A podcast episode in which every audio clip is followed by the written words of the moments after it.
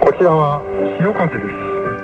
す潮風と名付けられたこの短波ラジオの番組は今日午前0時半頃から放送されました。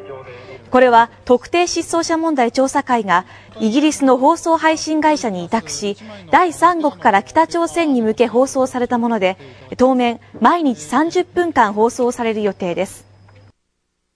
皆さんの情報を日本に伝えられる可能性がある場合にはご協力をお願いします。北朝鮮におられる拉致被害者の皆さん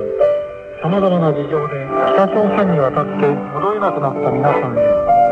放送を通じて呼びかけを行っています。